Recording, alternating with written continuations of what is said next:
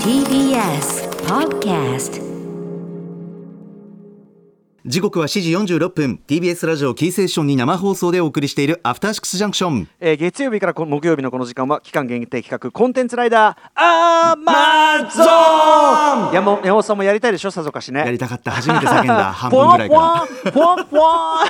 アマゾンもうねもうまあこれが言えばいいんですけどね。えーそんなコーナーをお送りしてますけどね、はい。金曜日のこの時間は私宇多丸とヒップホップデュオもう大活躍中 Creepy Nuts による Amazon ミュージック限定のポッドキャスト番組 Creepy Nuts の未来を守りたいコンプラタイムコップの今夜9時に配信される最新今回は第3回ですね、はい。えー内容を先にお知らせするというコーナーになっております。 Creepy Nuts の未来を守りたいコンプラタイムコップ。改めてどんな番組か説明しますと R 指定と DJ 松永さんもうテレビで見ない日はないぐらい大活躍してます、えー音楽グループとしても本当に本当に、えーどんどんどんどんまあ人気も増してきて、えー Creepy Nuts のお二人ヒップホップグループまあなんていうかな今シーンを引っ張る身として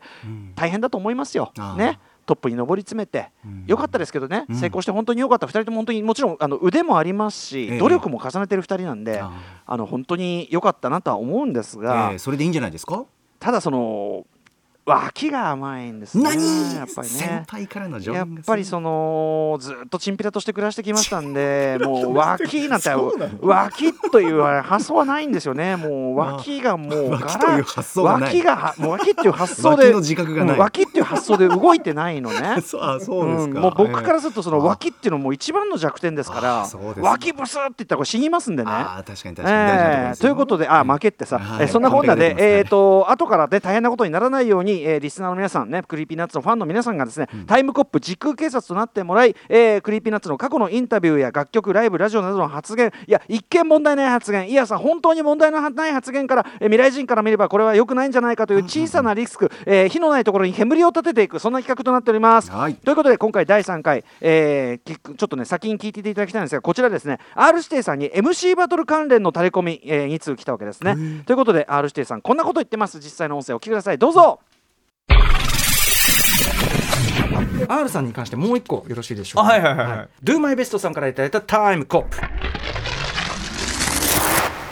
2016年の海遊というサイトで、はい。R 指定さんが MC バトル特にアルティメイト MC バトル UMB3 連覇という行についてインタビューに答えていました。それによると R 指定さんが初めて UMB で優勝したその年大会が終わった大晦日の夜 DJ 松永さんの家でテレビを見ながらピザを食べこれもう完全にあの土産話まさしくその時完全に皆さんケースのねアルバムケースの土産話聞いてください。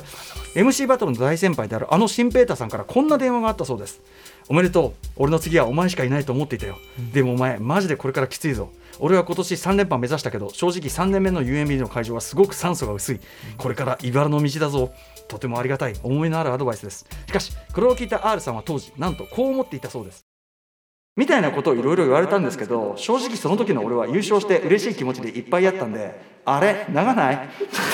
ちょっとちょっとちょっとちょっとピザ冷めるし。本当に良くないやつですね。ああもうこれ何を言ってるんだろうと思いながら電話を切ったらもう年変わったやん。新平さんと電話してる間に年変わってもうたやん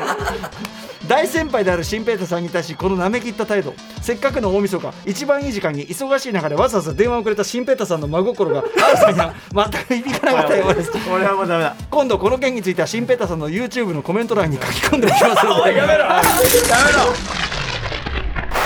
文句なしのタイムコップだこれあの今すぐ謝罪してくださいはい、これは本当にちょっと新平さん、本当申し訳ございません。本当良くないですね、これは。そしてこれさこのエピソードを今ほじくり返すのがすげえタイムリーじゃんだってそのケースでさ入ってるわけだからまさにまさしくまさにそのリンクに入れりゃよかったな、土産話の。大晦日ガキつか見ながら食うドミノピザの前の新平さんの長電話の後、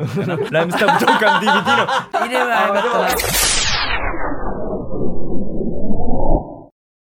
はいということでね。完全に問題ありの。うん、問題ありだし、その中でも言ってるけど、そのこね、最新アルバム、ケースの土産話っていう、その最後の曲、めちゃくちゃ感動的な曲なんだけど、はい。そこで描かれてる景色、まさにその瞬間の話なんだよ。あこれすごくない？歌の中でそのさ大体その例えばさその高校時代とかさなんとか時代じゃなくて、はいはい。そのその時なのよ。そのそのその数時間の話なのよ。あそこのピンポイントでよりによってそのシンペーターがね。でただねこれに関しては私もちょっとただシンペーターもそんな時間に電話かけてくんなよっていうみたいな。そういう話もね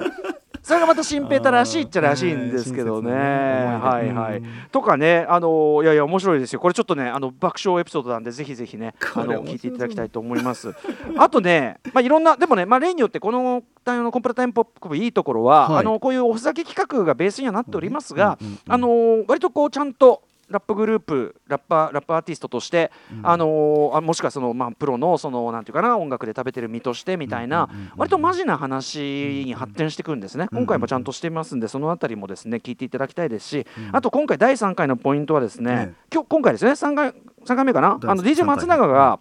最後の方でとんでもない行動に出ますんで、えー、何？あのえ？っていう、あ怖い怖い。うん、え チェックしとかねこれはねおま松永超マッチョがねやっぱね